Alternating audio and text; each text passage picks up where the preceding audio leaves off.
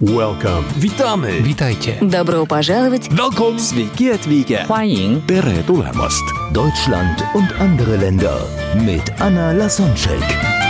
Der erste und einzige Podcast in Deutschland, Österreich und der Schweiz, der sich mit interkultureller Kommunikation beschäftigt, spannende Impulse über fremde Länder liefert, entfernte Kulturen näher bringt und erfolgreiche Menschen mit internationaler Erfahrung interviewt.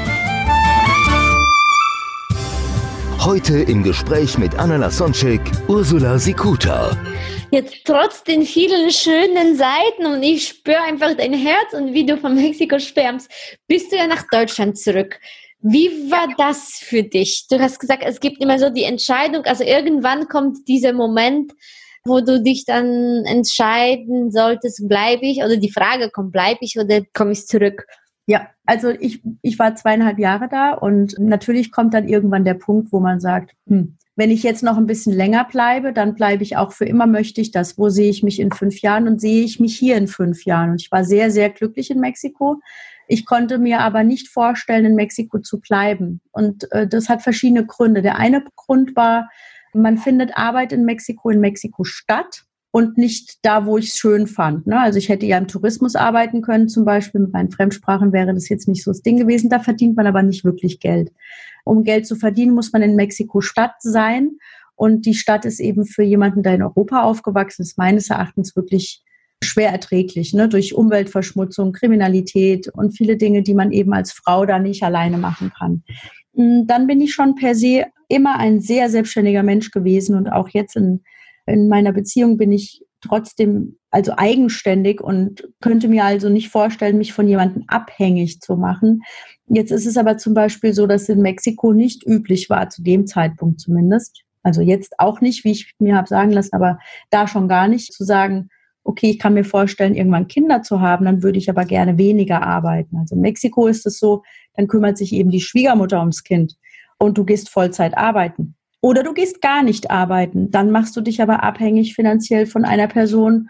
Das war mir, unbe also das war mir unvorstellbar zu sagen, ich, ich begebe mich jetzt komplett in die Hände einer anderen Person, einfach aus dem finanziellen Hintergrund heraus. Das war mir, nee, das war mir zuwider, das konnte ich mir nicht vorstellen.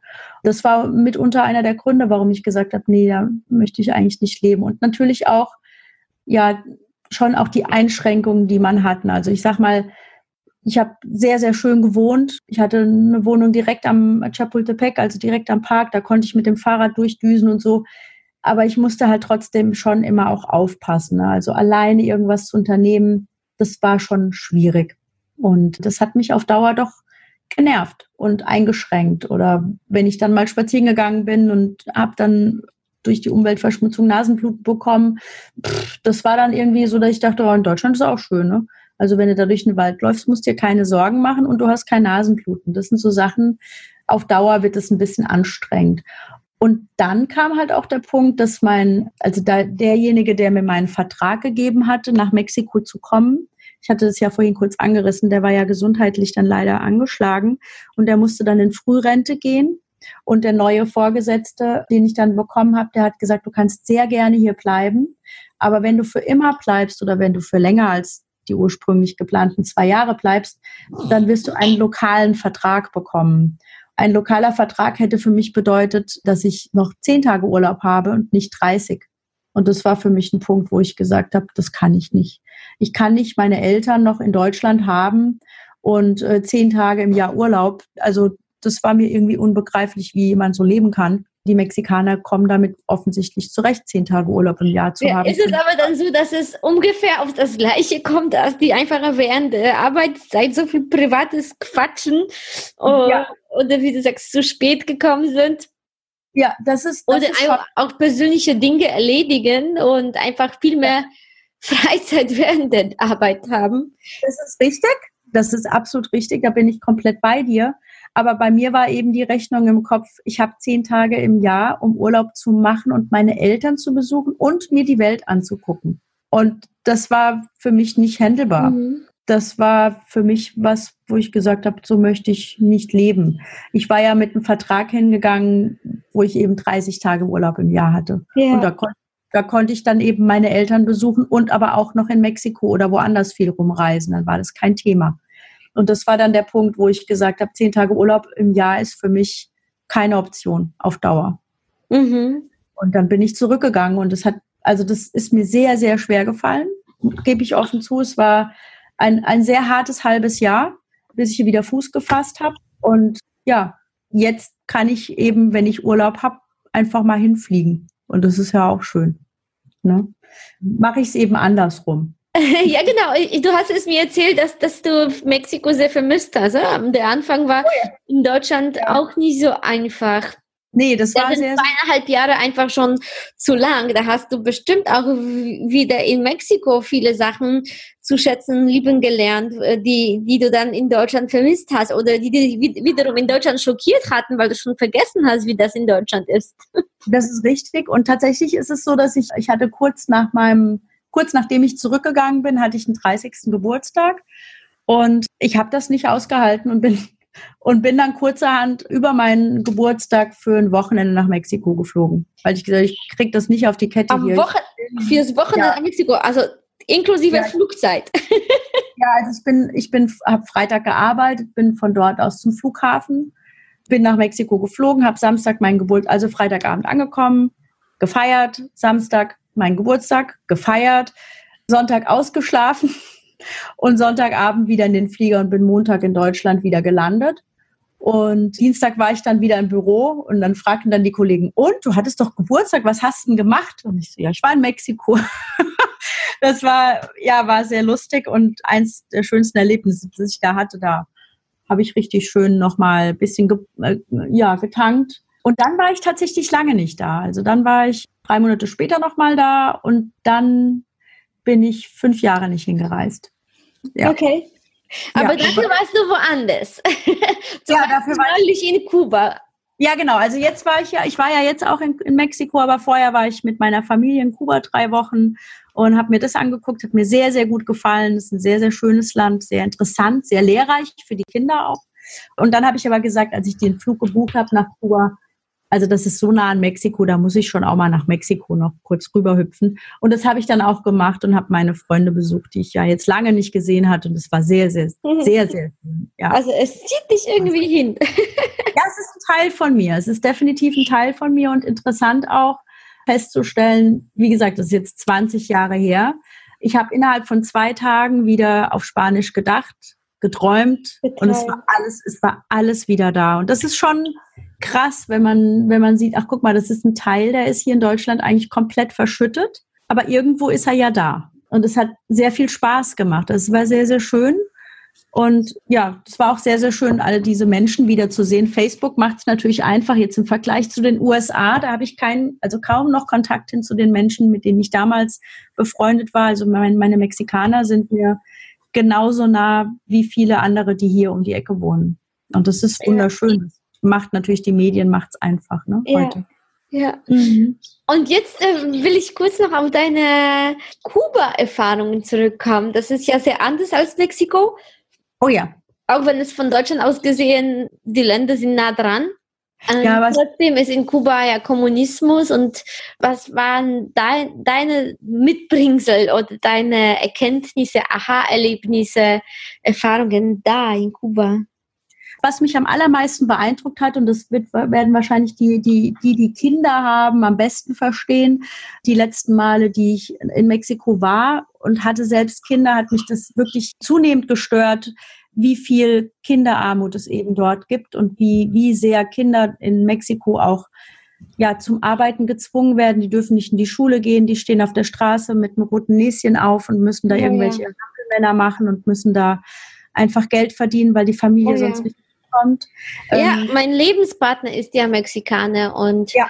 er ist mit zwölf nach USA geflohen und bis dahin hat er keinen Tag in der Schule erleben dürfen. Ja, er konnte nicht auf Spanisch schreiben, gar nichts, weil die nächste Schule war da 70 Kilometer entfernt. Er ist auf einem auf einer Farm auf, hoch in den Bergen aufgewachsen und bis zu seinem achten Lebensjahr hatte er nie im Leben ein Auto. gesehen oder, oder also es gab, er hatte kein Fernseher, also es ist mhm. wirklich ohne Strom gewaschen, haben sich die Kinder im Fluss. Es kommt mir vor wie, wie, wie in, in irgendwie ganz alten Zeiten, das war aber im 20. Jahrhundert. Ja, ja, also das fand ich die letzten Male, die ich in Mexiko war, als ich dann schon Kinder hatte. Also ich, ich war zwischendurch in Mexiko, aber ohne meine Kinder. Ich wollte sie nicht mitnehmen. Und ich habe aber gemerkt, dass es mich zunehmend wirklich verstört und, und auch beschäftigt und auch ja traurig macht. Das war jetzt was, was ich in, in Kuba als allererstes als als einziges Land von allen, die ich in Lateinamerika bereist habe oder Süd- und Zentralamerika, was ich einfach als sehr angenehm empfunden habe. Man sieht überhaupt keine bettelnden Kinder. In Kuba ist eben absolute Schulpflicht angesagt und es gibt eine garantierte Grundversorgung mit Nahrungsmitteln. Ich spreche jetzt von Reis, Huhn, Schweinefleisch und Bohnen. Das ist jetzt nicht so, dass die irgendwie ein opulentes Mahl haben, aber es gibt zumindest eine medizinische Vollversorgung. Es gibt eine Schulpflicht. Die Kinder dürfen und sollen alle lernen. Der, der, der Durchschnittskubaner ist hochgebildet. Das haben wir immer wieder erlebt bei unserer Reise. Jetzt, wir sind drei Wochen rumgereist im ganzen Land und das war ein sehr, sehr angenehmes Reisen und gleichzeitig gibt es auch keine Angst. Also wir hatten zu keinem Zeitpunkt in Kuba Angst oder Angst, dass uns irgendjemand was wegnimmt oder das war sehr anders als in Mexiko. Das ist dann wegen, wegen der Planwirtschaft, wegen Kommunismus. Ja, und die sind einfach auch viel regelkonformer. Es gibt ja auch, es gibt einfach Regeln. Weißt du, Anja, wenn du dir vorstellst, in Mexiko ist wirklich dein, der größte Feind, dem du begegnen kannst, ist die Polizei. Auf der Straße, egal wo, herrscht ja Korruption. Und da hast du immer Angst. Also ich wurde, ich wurde des Öfteren angehalten und mir wurde erzählt, ähm, mein Auto qualmt und ich so, dieses Auto hat 100 Kilometer, das kann nicht qualmen und außerdem äh, ist das von der Firma. Und dann kriegst du halt gesagt, ja, dann lass uns doch mal auf die Wache fahren und dann überprüfen wir das. Ich fahre mit niemandem auf eine Wache, da gebe ich dem natürlich Geld, damit ich nirgendwo mit hinfahren muss. Ja, und das sind natürlich Sachen, das ist ein Riesenproblem. Und in Kuba hast du das natürlich nicht, weil da würde das nicht passieren. Ja. Mhm. Und das empfand ich jetzt also auch als ein Land für eine Reise mit meinen Kindern als sehr angenehm. Es war wirklich eine wunderschöne Reise, sehr lehrreich für die Kinder. Die sind jetzt 12 und 15. Das ist schon interessant, wenn man in den Supermarkt reinkommt und da ist nichts drinne es gibt einfach nichts. Oder wenn man frühstücken möchte und es gibt keine Eier bis in drei Wochen. Das kennen wir hier nicht, diesen Mangel. Ist ja jetzt kein Mangel, ich kann auch ohne Eier überleben, aber das mal zu erleben, wenn es mal was nicht gibt, ist schon lehrreich, interessant. Oder wir haben mhm. zum Beispiel in Havanna, in der Altstadt, gibt es eine Eisdiele, da haben wir über 45 Minuten angestanden für eine Kugel Eis da möchte ich mal Kinder in Deutschland erleben, die 45 Minuten für eine Kugel Eis anstehen und dürfen dann aus drei Sorten auswählen. Hier kriegt man das in 40 Sorten hinterhergeworfen und steht zweieinhalb Sekunden an. Das ist halt ganz anders. Da wird eine gewisse Demut gezüchtet, die dem einen oder anderen gar nicht schlecht tun würde. Hm. Ich finde, also für meine Kinder war es sehr interessant und auch zu sehen, wie Menschen leben in Armut und trotzdem mit Bildung. Das war interessant. Also es war wirklich eine sehr, sehr interessante Reise. Hat uns sehr gut getan, hat uns ja auch sehr viel Spaß gemacht. Ja, und obwohl das gerade 12 und 15, das ist, glaube ich, eins der schwierigsten Alter für Kinder, oder? Und die haben viel gelernt. Ja, die, die, die sind da mit sehr offenen Augen durch die Welt gegangen und ich glaube, das werden meine Kinder auch nie vergessen. Auch interessant, das gibt es ja immer wieder, jetzt gerade in dem Alter, jetzt meine Kinder sind da nicht so betroffen, aber es gab halt auch drei Wochen kein Internet, ne? Also die Kubaner haben kein Internet. Die haben, es gibt Parks und in dem Park gibt es dann mal eine Antenne und dann kann man sich eine Karte kaufen für einen Dollar für eine Stunde und dann kann man ins Internet gehen. Wenn dann aber gerade viele Leute in dem Park sind, dann kann es auch sein, dass das Netz zusammenbricht. Aber so auf der Straße WLAN oder in Restaurants, wir haben in den drei Wochen in einem einzigen Restaurant WLAN gehabt. Das gibt es einfach nicht. Und auch das ist eine sehr interessante Erfahrung gewesen. Auch für mich, ich arbeite ja immer remote, einfach mal drei Wochen nicht im Internet zu sein, ist, ist eine interessante Erfahrung. Auf jeden Fall. ja, ist, also vor 20 Jahren haben wir es auch geschafft. Ne? ja, genau. Vor 20 Jahren war es aber auch nicht selbstverständlich, innerhalb von Sekunden auf eine Nachricht zu antworten. Und das entschleunigt natürlich ganz schnell. Das gibt auch Zeit zur Besinnlichkeit. Ne? Also wir haben da ganz viele tolle Sachen gemacht. Wir hatten aber auch einfach sehr viel Zeit, weil andere Dinge keine Zeit genommen haben. Das ist spannend, ja. Ja, es war, war wirklich eine sehr, sehr lehrreiche Reise. Und wir haben zum Beispiel mit meinem großen Sohn immer mal eine Diskussion gehabt über sein Fahrrad, das halt jetzt nicht so das tollste Fahrrad ist, aber er fährt damit zur Schule. Wir haben Angst, dass es ihm sonst geklaut wird, ne, wenn das jetzt so ein Riesending ist. Und nach der Reise sagt er, ich werde nie mehr irgendwas über dieses Fahrrad sagen. Das ist ein super Fahrrad, ne, nachdem er gesehen hat, womit Menschen rumfahren können. Ne, die haben mhm. da ja aus nichts haben sie was gebaut. Und es war sehr, sehr lehrreich. Hm. Ja, und wie, ich habe auch, äh, du hast mir vorher, bevor wir angefangen haben aufzunehmen, erzählt, dass du dann auch deinen, zum Beispiel den jüngsten Sohn, der erst zwölf ist, auch auf eine Reise alleine schickst. Ja, ja. Also unser, unser Junger, so, unser Kleiner, der ist jetzt zwölf, der war letztes Jahr elf, der hatte mit einer Austauschorganisation vier Wochen auf den Philippinen verbracht. Das ist so ein internationales Camp, da treffen sich dann Kinder aus zwölf Ländern. Die Campsprache ist immer Englisch. Und da haben wir ihn gefragt, ob er Lust hat, sowas mal mitzumachen. Und er ist ein begeisterter Pfadfinder und er singt sehr gerne. Und das ist genau das, was dort gemacht wird. Also irgendwie im Kreis sitzen und singen und Spiele machen. Und dann ist er mitgefahren und war derartig begeistert, dass wir in den vier Wochen von ihm ein WhatsApp bekommen haben. Und in dem WhatsApp stand nur drin, mir geht's gut, liebe Grüße. also der fand es so super, dass er gar keine Zeit hatte, uns zu vermissen. Er kam dann zurück und das Erste, was er gesagt hat, Mama, das mache ich jetzt jedes Jahr. Und das fanden wir natürlich großartig, denn er hat ganz viel gelernt über die Philippinen. Er hat sehr, sehr viel gelernt über die zwölf Delegationen. Da sind dann praktisch zwölf Delegationen, A4 Kinder aus zwölf Ländern. Und da wird immer darauf geachtet, dass keine Länder gleichzeitig im Zeltlager sind oder in diesem Lager sind, die miteinander sprechen können. Also ich sage jetzt mal, die holen keine Spanier und Mexikaner, weil sonst natürlich klar wäre, dass die miteinander Spanisch sprechen würden, sondern es gibt immer nur vier Kinder, die die gleiche Sprache sprechen. Und ja, das war sehr, sehr interessant für ihn. Und er wird dieses Jahr mit der gleichen Organisation nach Texas gehen für zwei Wochen. Wir bekommen für zwei Wochen einen Texaner zu uns. Und im Dezember möchte er jetzt für zwei Wochen nach Brasilien reisen. Wow, du hast ihn also mit deiner Reise. Ja, hat, hat, absolut Feuer gefangen, ja. Und unser, unser großer Sohn geht jetzt im, im August für ein Jahr nach Kanada. Das, da bin ich tatsächlich auch so ein bisschen wehmütig, weil ein Jahr ist natürlich lange. Das ist für die Mama nicht so einfach. Für Papa ist noch schlimmer.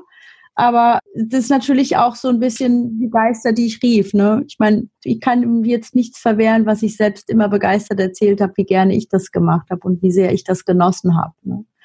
Und er ist begeisterter Angler und möchte auf jeden Fall unbedingt nach Kanada, damit er da angeln gehen kann. Ja, da kann ich mir vorstellen, dass einige Eltern da Angst haben. Also meine Mutter hätte das, glaube ich, nicht erlaubt. Deswegen bin ich ja alleine dann einfach ausgezogen ja. mit 19. Aber wie gehst du damit um? Also wie dieses Loslassen um? und naja. Tatsächlich überwiegt die Vorfreude für ihn. Also ich freue mich so sehr, ich freue mich so sehr für ihn, was er dort alles erleben und lernen darf dass ich da tatsächlich mein Ego nach hinten packe. Und ich habe mir fest vorgenommen, nicht zu weinen, bis er im Flieger sitzt. Danach übernehme ich keine Kontrolle mehr. Das wird sicher schwer, ne? denn äh, wenn er zurückkommt, ist er, ja, ist, also er ist jetzt schon ein junger Mann, aber dann ist er wirklich ein, ein großer junger Mann und ja, dann können wir ihm nicht mehr viel mehr mitgeben. Ne? Aber wir freuen uns für ihn und ich bin mir sicher, dass wir sein Leben derartig bereichern, dass, dass wir das das könnten wir ihm hier gar nicht bieten. Also mhm. mit nichts in der Welt. Wir hm. freuen uns für ihn. Ja. Wow, wie ja, schön. Ja, doch, du, also du sagst wir, das klingt auch so schön. Meinst du wahrscheinlich dich und deinen Ehemann, der aus der Slowakei kommt? Ja, ja. Wir also der freut sich auch, aber der, für ihn ist es, glaube ich, noch ein bisschen schwerer als für mich. Also, ja, wie kommt's? Ja, weil er selbst das nicht so erlebt hat. Ne? Und äh, also er ist als kleiner, also als kleines Kind nach Deutschland gekommen. Er ist nie freiwillig ins Ausland gegangen und er hat es auch nicht so gesucht, so wie ich. Er unterstützt das zwar und er findet es auch gut, aber ich glaube, für ihn wird es noch viel schwerer als für mich. Bei mir überwiegt einfach die Gewissheit, dass ihn das so weiterentwickeln wird und so weiterbringen wird, dass ich alles andere hinten anstelle. Mhm. Du hast vorher so schön äh, sehr oft das Wort wir genannt. Natürlich die Scheidungsrate in Deutschland boomt und besonders wenn, wenn zwei Kulturen aufeinander kommen, ist es gar nicht so selbstverständlich, dass es so viele Jahre so lange gut geht und klappt. Das haben wir vorher nicht abgesprochen, aber trotzdem würde ich gerne fragen, hast du auch da so deine Überraschungen, dadurch, dass dein Mann äh, ein Slowake ist oder so, sogar halb Slowake und halb ja, ist halb Slowake, halb Bulgare. Ähm, tatsächlich glaube ich, hat es viele Vorteile. Also zum einen, ich meine, er lebt schon immer in Deutschland. Ne? Also er ist im Grunde genauso deutsch wie ich. Ich glaube, dass er viele Werte in sich trägt, die jetzt dem Deutschen nicht so eigen sind. Ich habe das vorhin schon mal angesprochen. Also zum Beispiel ist Familie für ihn ganz wichtig. Und er ist auch in, in vielerlei Hinsicht auf eine sehr angenehme Art konservativ. Also zum Beispiel findet er es super, dass ich arbeiten gehe, aber er hält mir immer die Tür auf. Also dieses, dieses, Kavalier, dieses Kavaliersein, das viele deutsche Männer verloren haben im Zuge der Emanzipation, weil auch viele Frauen damit nicht umgehen können, wenn Männer sie wie Frauen behandeln. Das ist ihm nicht verloren also ich gegangen. Ich mag das auch, wenn der Mann die Tür aufhält und mein Partner aus geboren ja, obwohl er in Kalifornien lebt, der macht das auch. Ich habe das in Mexiko erst lernen müssen, dass mir das Auto aufgemacht wird, damit ich aussteigen kann. Ich kannte das nicht und ich empfand das als extrem angenehm. Es gibt aber in Deutschland viele Frauen, die das nicht annehmen können. Und ich, ich muss sagen, mir hat es sehr gefallen. Und als ich meinen Mann kennengelernt habe, sind wir irgendwie essen gegangen und er hat mir die Tür vom Auto aufgehalten und da war ich völlig weggehauen, weil ich dachte, es gibt auch noch deutsche Männer, die das machen. Wo war dieser Mann bisher? Ich habe sowas noch nie erlebt. Und ich glaube, da bin ich ihm schon verfallen. Und das schätze ich sehr an ihm. Und ich glaube, das, das hat auch was mit diesem alten, diese alte Kultur, die da noch in ihm steckt. Das, ich glaube, dass das damit zu tun hat. Also alt meinst du jetzt nicht, weil es dann schon nicht mehr aktuell ist, sondern einfach, weil seine alte slowakische, ungarische ja. Wurzeln. Ja, das kenne ja. ich auch von Polen und das, deswegen wahrscheinlich genieße ich das auch so und das ist für mich, auch wenn ich sehr, sehr freiheitliebend bin, nicht nur weil ich selbstständig bin, sondern einfach von Natur aus, vielleicht deswegen bin ich selbstständig, dann schätze ich das schon sehr und, und innerlich und äußerlich, ja, lächlich und das, das macht mir Freude. Das, das genau. ist einfach sehr angenehm. Klar kann ich meinen Koffer selbst tragen. Der Mann meistens hat einfach mehr Kraft, ja, und dann lasse ich mich, äh, mir, mich gerne helfen. Ja. Und auch wenn ich mir die Tür sogar schneller aufmachen könnte, und das ist vielleicht nicht effizient aus der deutschen Sicht, das ist es, es es, geht ja nicht nur im Leben um, um Zahlen und Effizienz sein, um einfach in wenigeren Sekunden eine Aufgabe zu erledigen, sondern auch um die Qualität. Und das ist einfach eine, eine schöne Geste. Das ist, äh, ja. Genau. Und das ist was, was ich einfach sehr schätze. Und ich weiß nicht, ob man es darauf zurückführen kann. Ist mir im Grunde auch egal. Aber ich genieße es sehr und es hat auch sehr viel mit Respekt zu tun. Und ich glaube, Respekt ist mit einer der Quintessenzen, die eine gute Beziehung braucht den mhm. anderen zu respektieren, wie er ist und ja. Ja, das hast du bestimmt auf deinen Reisen gelernt, ha? Toleranz und Respekt okay. und auch ja. und auch Ruhe zu bewahren, wenn etwas nicht nach Plan läuft. Auf jeden Fall, ja, na klar. Was ja. meinst du, was, was haben die, die allgemein die Reisen gegeben? Viele träumen, weißt du, davon und, und sagen, die verschieben das irgendwie auf Rente oder für die Reisen äh, ins Ausland, dann heißt es irgendwie Mallorca-Urlaub oder auch wenn es weiter weg ist wie Tunesien oder, oder Thailand schön irgendwie hinter Zaum in einem Club mit wenig Kontakt zu Einheimischen, äh, eher wegen dem Wetter als wegen der Kultur.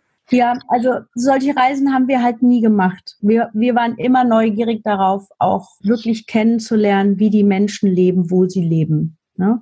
Ich bin einfach ein neugieriger Mensch und ich möchte dann auch Dinge verstehen können. Deswegen haben wir solche Reisen eigentlich nie gemacht. Und das, ich finde das einfach viel spannender, weil wenn ich mich hinter den Zaun lege, da kann ich auch nach Spanien fahren. Das ist dann für mich keine Reise, die mich in irgendeiner Form weiterbringt oder wo ich einfach Dinge danach anders sehe. Ne, also jetzt, wenn man eine Reise angeht, kommt man ja nie so zurück, wie man weggefahren ist. Ja, genau. Was haben dir die Reisenden gegeben im Allgemeinen? Wir haben Dankbarkeit. Okay. Also Demut, Dankbarkeit und auch eine, eine relativ hohe Selbstsicherheit. Also einfach auch zu wissen, dass man, dass man Dinge alleine machen kann, ist auch schön, das zu erfahren. Auch unter schwierigen Umständen kann man auch viele Dinge alleine machen. Das ist, sehr wertvoll. Aber auch Demut dafür, was wir, wie wir leben dürfen. Ne? Und Dankbarkeit dafür auch mitzunehmen, das finde ich ganz wichtig. Und Dankbarkeit impliziert für mich eben auch immer sehr viel Zufriedenheit. Denn wenn ich dankbar bin, jemand, der dankbar ist, kann nicht unglücklich sein. Insofern macht Reisen glücklich. Ich kann jetzt nicht sagen, dass ich nur in Länder reise, wo, von wo ich zurückkomme und bin dann dankbar dafür, wie schön wir hier leben. Äh, manchmal bin ich auch einfach nur dankbar dafür, dass ich diese Reisen machen durfte und trotzdem hier noch so schön leben mhm. kann. Also es gibt ja. ja auch Flecken der Erde. Also ich reise jetzt nicht ausschließlich irgendwo hin, wo es ganz schlimm ist, damit ich es dann wieder in Deutschland schön finde. Ja. Das wäre ja Quatsch. Aber einfach auch Dankbarkeit, die Reise anzutreten und Dankbarkeit, die Reise zu machen. Das nimmt mir, nimmt mir nie mehr jemand weg. Ne? ja, in ähm, Euro zu verdienen macht das möglich. Das ist tatsächlich unser Vorteil. Ja, und dass wir uns das leisten können. Umgekehrt genau. ist es viel schwieriger für die Menschen. Natürlich. Und ich sage es ganz offen, wir haben da, also wir, da sage ich wieder wir, wir haben für uns ganz klar entschieden, dass wir einfach keine Sachen kaufen. Also es gibt viele Dinge, die brauchen wir überhaupt nicht. Aber wir geben einfach gerne Geld für Reisen aus, weil wir festgestellt haben, das kann uns niemand mehr wegnehmen. Ne? Also das, ich sag mal, wir haben mit den Kindern schon oft darüber gesprochen. Also letztes Jahr zum Beispiel waren wir über ein Wochenende in Riga über Fasching, weil ich unbedingt mal nach Riga wollte. Frag mich warum. Ich wollte da unbedingt hin und ich fand es auch wunderschön. Und wir haben dann mit den Kindern auch ganz offen darüber gesprochen, was das gekostet hat und was wir alternativ damit hätten machen können. Ne? Und wir waren uns aber am Schluss zu viert alle einig, dass das das die beste Investition war, die wir machen konnten, einfach diese Reise zu viert anzutreten. Und da sind wir uns sehr einig, dass wir einfach sagen, wir wollen wirklich Erlebnisse. solche Erlebnisse kaufen. Und unsere Kinder haben das für sich auch verstanden. Also wir kaufen einfach viel Kram nicht, weil, weil wir es nicht brauchen, sondern wir sind dann ganz bewusst und sagen, nö, wir können das jetzt kaufen. Natürlich kann ich mir auch eine Handtasche für, keine Ahnung, kaufen. Aber ich könnte mir fürs gleiche Geld auch ein Wochenende mit meinem Mann in Porto kaufen. Und dann fahre ich lieber mit meinem Mann nach Porto. Ach, wie schön. Ja, das, äh, ja das, das ist eben so das, was, was Reisen uns gibt. Ne? Und wir sind sehr neugierig und haben noch ganz viel vor und wollen uns noch ganz viel angucken. Und das ist das, was, uns, was wir so geplant haben. Ja, schön. ja, du bist ja jetzt Angestellter bei Tobias Beck University. Ja, richtig. Als also meine Stellenbeschreibung nennt sich Chief Experience Creator. Das passt ja auch ganz gut zu, zu Erlebnissen kreieren. Ja, das ist genau, das passt genau. Und ja, ich bin verantwortlich für die gesamten Seminarformate, die da so ja, laufen über die TBU. Und ja, wir machen ja, wie du weißt, Persön äh, Seminare für Persönlichkeitsentwicklung und auch jetzt seit neuestem die Summits. Und es macht mir sehr, sehr viel Spaß. Es ist bisher leider ja nur in Deutschland. Aber wir träumen ja groß. Vielleicht darf ich das irgendwann auch mal woanders organisieren. Schauen wir ja. mal. Ja. Und ja. ach, wie schön. Und äh, du hast ja schon so viel von dir preisgegeben. Gibt es noch etwas, was du machst, was du teilen möchtest? Was, was machst du noch in der Freizeit? Also wenn du nicht reist, dann? Ja, also wenn ich nicht reise und nicht arbeite, also in der, in der Zeit, die da noch übrig bleibt und die ich nicht mit meinen Kindern verbringe, dann ist äh, eine meiner großen Leidenschaften die Hypnosetherapie. Also ich habe eine Ausbildung gemacht zum Hypnosetherapeuten bei Alexander Hartmann und ich muss sagen, das ist eigentlich aus einem reinen Interesse entstanden. Ich habe schon immer eine sehr große, sehr großes Talent für Empathie. Ich glaube, das hilft mir auch natürlich immer, äh, mich schnell in einer anderen Kultur zurechtzufinden, weil ich einfach verstehe, wie Menschen ticken und Menschen und Kulturen funktionieren. Und vielleicht auch umgekehrt, die Erfahrungen aus anderen Kulturen helfen dir auch äh, mit der Empathie und äh, auch nicht zu bewerten. Also nichts ist richtig, nichts ist falsch bei einem anderen, sondern es ist einfach anders. Und, ähm, und auch ja, die Menschen so zu lassen, wie er ist. Genau. Und ich habe eben die, die Hypnosetherapie kennengelernt als ein als ein Mittel, mit dem man vielen Menschen helfen kann, sei es Ängste zu beheben. Ich habe ein ganz persönliches Anliegen, jeden Menschen, den ich kann, von Nikotin zu befreien und ja, einfach Menschen von, von Limitierungen zu befreien, die sie einfach zurückhalten. Und es macht mir sehr, sehr viel Spaß. Und da habe ich in Anführungszeichen als aus Interesse heraus äh, diese Ausbildung gemacht und das macht mir sehr, sehr viel Spaß und das mache ich in meiner Freizeit. Das glaube ich dir. Also ich kenne dich auch als eine sehr warmherzige Person, die wirklich die Welt am liebsten umarmen würde. Das machst du einmal ja, metaphorisch mit den Reisen und einmal äh, und ein anderes Mal auch mit deinen Klienten. Also wirklich, ich, ich fühle dein gutes Herz und dass du tatsächlich, dass deine Mission ist, Menschen zu unterstützen. Egal, ob das bei Tobias Beck ist oder dann ja als Hypnotherapeuten oder einfach so bei Begegnungen privat. Ja. Schön. Ja. Ursula, wie können dich Menschen finden, wenn die, wenn die dich kontaktieren wollen? Oh, mich, mich findet man am besten einfach unter meinem Namen, Ursula Sikuta, in Facebook oder in Instagram wobei ich in Instagram nicht, nicht sehr aktiv bin, aber in Facebook findet man mich doch sehr leicht.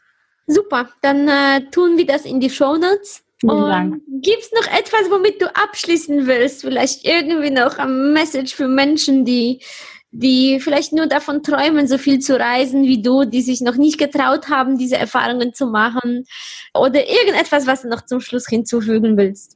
Also wenn man, wenn man reisen möchte, findet man immer Mittel und Wege. Und tatsächlich gibt es auch zum Beispiel die Möglichkeit, Organisationen, die Kinder ins Ausland entsenden, als Betreuer zu begleiten. Da bekommt man alles bezahlt und kann trotzdem die Kulturen kennenlernen. Ich sag mal jetzt für junge Menschen, die sagen, ich betreue mal so ein Camp vier Wochen.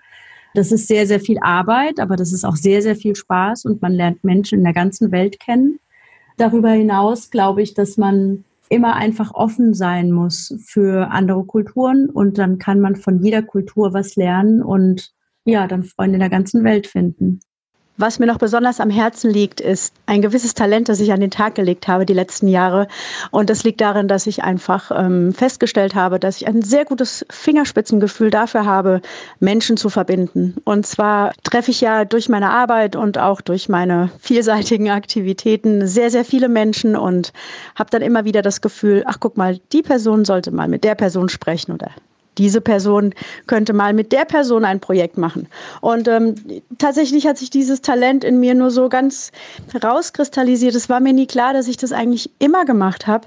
Und nach und nach habe ich aber immer wieder Feedback bekommen von Menschen, die gesagt haben, also ohne dich hätten wir uns nie getroffen und ohne dich würde das hier nicht passieren oder stattfinden oder diese Projekte wären nicht entstanden ohne die Tatsache, dass du uns verbunden hast. Und das macht mich doch sehr froh und glücklich, denn führe das auch auf meine große Empathie zurück und äh, die Möglichkeit oder das Talent, mich in Menschen reinzufühlen. Das macht mir Spaß und. Hm, ach, wie schön. Das ist ein schönes Schlusswort.